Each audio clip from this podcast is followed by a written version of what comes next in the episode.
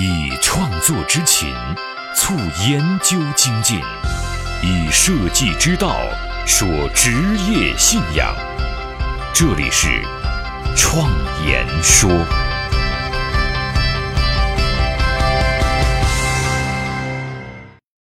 大家好，我是主持人张子健。我们一直在聊职业信仰这个话题，但是有些朋友跟我说，好像中国人的信仰啊本身就是有问题的。我和我的合伙人，在与江其平老师在《设计信仰》这本书的对谈当中，也谈到了这个问题：中国人有没有宗教？我们呢，又信仰什么？我个人的观点是，中国人啊，并非是没有宗教的，只不过信仰的不是神，中国人信仰的是本心。江老师啊，对此啊也非常有看法，他就在这本书的序言当中就曾经说过。不知从何时起，犬儒主义在中国啊就开始蔓延。许多人嘴上说的与实际做的完全是两回事儿。虽然不信嘴上说的，但是还要假装信那样去说。明明不信，还要假装信了似的去听。于是啊，老人就感慨：现在的人啊都没有信仰了。然而，从前就有信仰吗？从前以为真的相信的那些。就是中国人的信仰吗？在几十年内说不信就不信的那些，难道说就是一个民族真正的信仰？从民间来看，一位西方的传教士啊，曾经谈及一个故事。他劝中国的乡下人改信上帝，乡下人呢就被说服了，答应了信上帝。那下次再去看的时候啊，这位传教士大吃一惊，他见到那位中国人在岸上。平行供奉了佛祖、真主和上帝，这个乡下人啊，觉得似乎这并不矛盾。实际上，中国人还拜送观音、灶王爷等等，多了去了。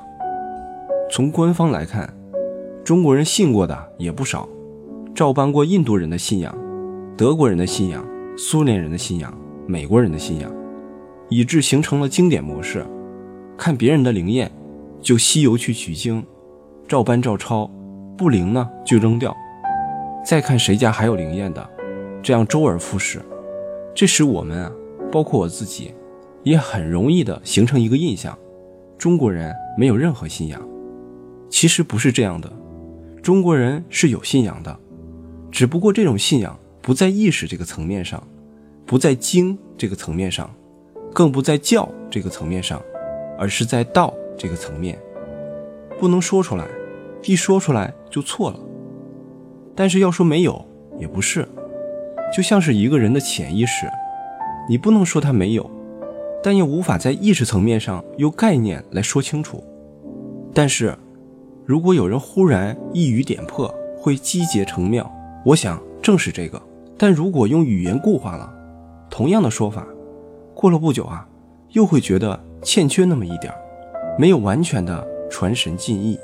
这就是本心，本心存在的证据是，中国人虽然说不清信的是什么，但你如果真的拿一条教条给他，说你信的就是这个，他试过之后，可能明确的判断出不是。如果他的本心什么都不信的话，他怎么会认为自己不信呢？我们再推演回去，这就通了。中国人长期以来一直依赖的就是这个。道可道，非常道的本心，作为信仰以及信仰的判断系统，佛教那是什么？那叫印度来的尘埃。计划经济那是什么？那叫苏联来的尘埃。如此类推，一部中国的信仰史，闹了半天，原来是时时勤拂拭，勿使惹尘埃的过程。所以，追求信仰不是追求尘埃本身。而是追求本心。不久前啊，凯文·凯利来到中国，问大家：中国人信仰什么？段永朝老师答得好，他说：中国人信天人合一。按王阳明的说法，天人合一就是本心。本心既不是精神，也不是物质，而是自然与生命的太极循环，是生生不息的。职业信仰作为人的信仰，应该是一体的。设计师只有本心成名，才能在职业化的设计行为当中为人们呈现出生活的意义。在互联网时代，不管从事什么样的职业，都需要从生活出发，进行生活方式的设计，使自己的生产方式和生活方式一致起来。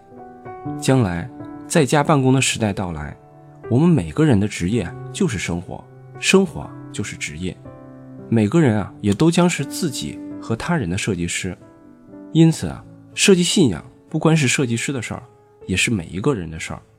遵从本心，才能使每一个人的生活更加有意义。改变命运的设计力量，相伴一生的职业信仰，启迪思想的心灵碰撞，坚定清晰的。幸福方向，请与我一起设计信仰。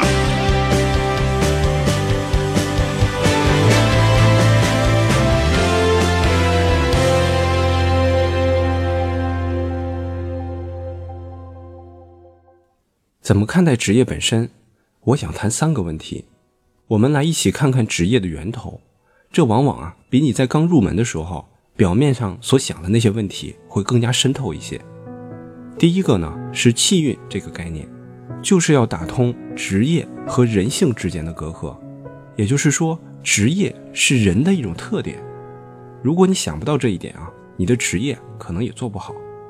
以前我们在研究所里面经常会做一些游戏，在游戏当中呢进行艺术创作来做项目。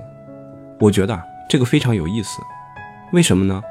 你看，历史上曾经有著名的哲学家说：“人只有在游戏当中才是人，只有人才会游戏。游戏是什么呢？游戏按照庄子的理解啊，是自由的概念，不被外界的东西所束缚，不被尘埃所束缚。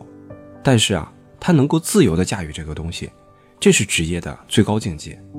每个职业在入门的时候想的都是技术方面的问题。”但是大家的技术啊都差不多的时候，这个时候啊比的就是境界了。做人的境界的高低，决定了你职业境界的高低。所以啊，很多人在三百六十行里面，只有一行做得好，别的行就做不好了。但是如果他把做人做通了，可能做什么都可以做成。这是境界不一样，但是决定这件事情就是打通他的工作和游戏之间的关节。工业化的条件下。你有多方面的才能，就给你关到一个屋子里面，把这个行业啊钻得非常透，慢慢的就使得你和人性越来越疏远了。他做别的就不行了。实际上，游戏就是打透、打穿了你作为一个人，而不是在某一个职业上。职场上做游戏，我觉得非常有意思。其实它就是在打通，这是人类以后职业发展的典型状态。一个人有可能上午是工人。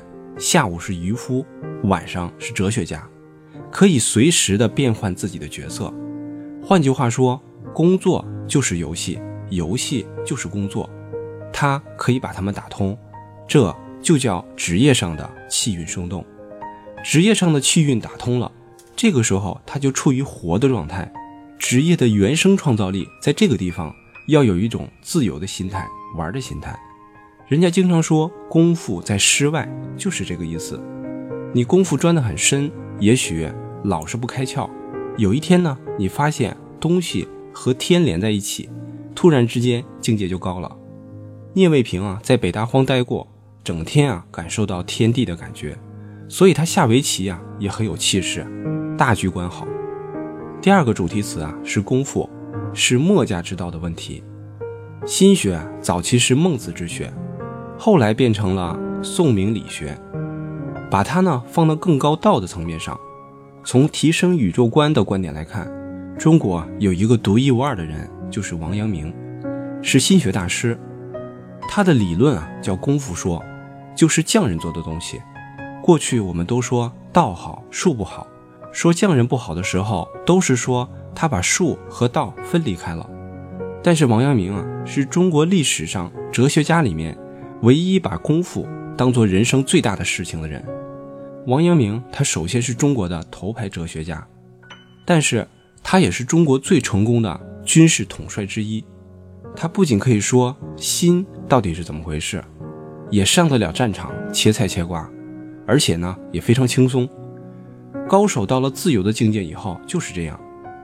当初啊，他的官职相当于南区的区尉司令，南京就是他的首府。宁王造反，谁也管不了。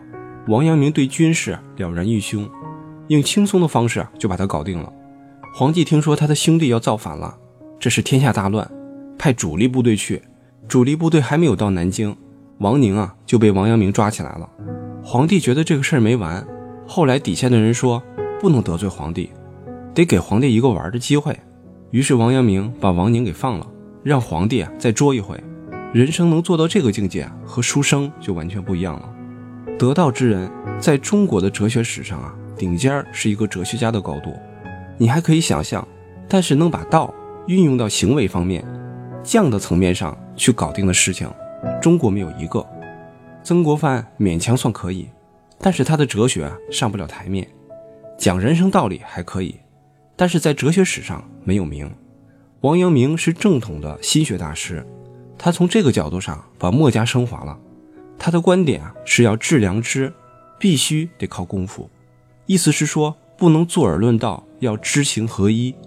墨家的道理在于把行为摆到了最高层面。过去人们认为知识是最高层面了，知道就完了，我做到或做不到都是其次的事情。王阳明强调知行合一，说的一定能够践行。所以过去啊，这种思想也深刻地影响了孙中山，他的知行合一就是从王阳明这儿来的。王阳明把行提高到了天理和心这个高度，心物一元。功夫是什么东西呢？把心和物合为一元的过程。所以这就是他的立言宗旨。他的心学对心的领悟，不是指灵明，不是精神，天人合一以后啊。那个东西叫心体，管我们的精神啊叫灵明，在心上做功夫，而不去追求外在的东西。他提出重新解释《大学》的思想，中国古典思想最核心的东西叫心物一元，在行为上是诚，诚就是真诚的诚，诚诚这个词啊特指心物一元就是通。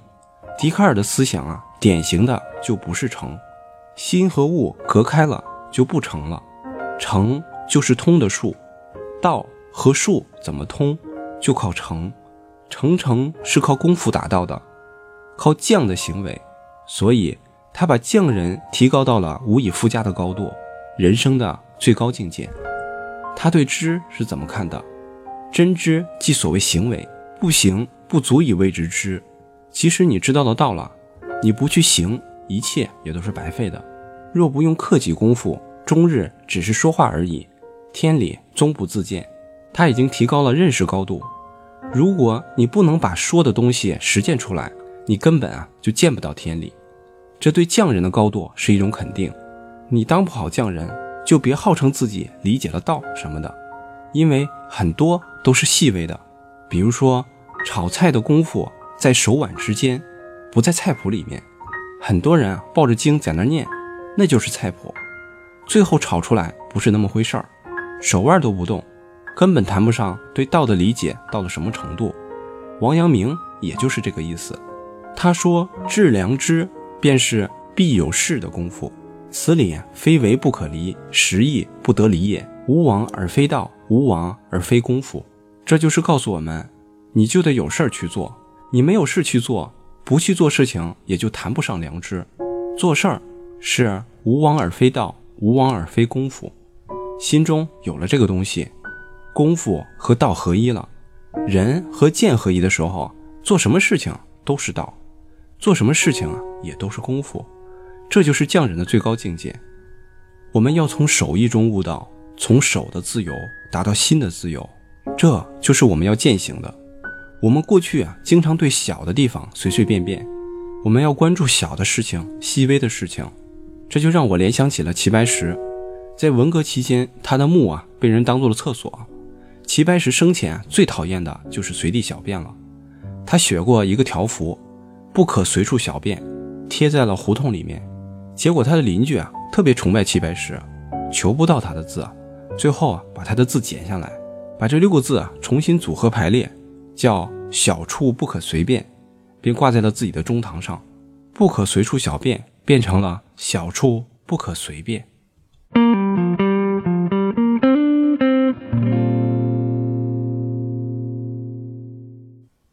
第三个主题词啊，就是墨家的兼爱。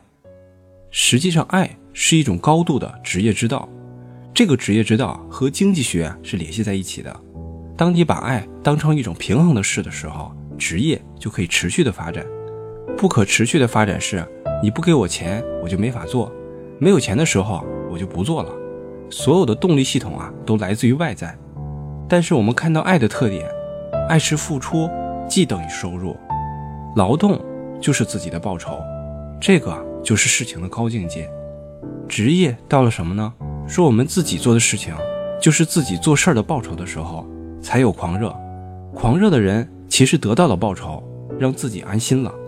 我自己的体会，当我沉浸在职业里面，根本不想挣钱的时候，钱从来不会少。沉浸在里面的结果啊，就是天上开始掉馅饼，钱就来找你了，因为。你关心事情本身，别人呢也是要解决问题本身。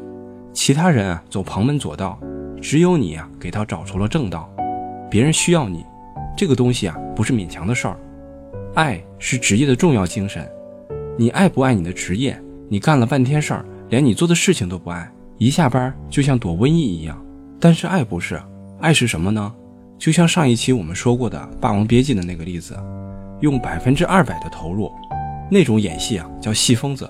这种状态不是真的疯了，他是把道和术结合到了一起，真的把自己啊全身心的投入进去。这个时候啊，就达到了爱的境界。付出就是收入。一个母亲啊，也绝对不想着外在的回报，她对孩子的爱是无条件的。我们说母亲是无私的，实际上在付出的过程当中已经得到了回报，得到了爱这种东西。职业做到了这个境界。才能做好。我是自由设计师张子健，感谢大家听我创言说。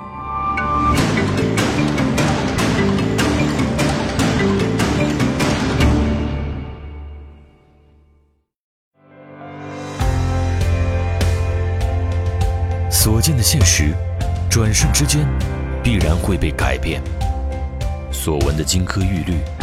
可能是路上的艰险，所感的困苦，到了明天，也许比蜜还甜。人生一世，白驹过隙，倒不如昂首挺胸，做个坦荡匠人。我是设计师。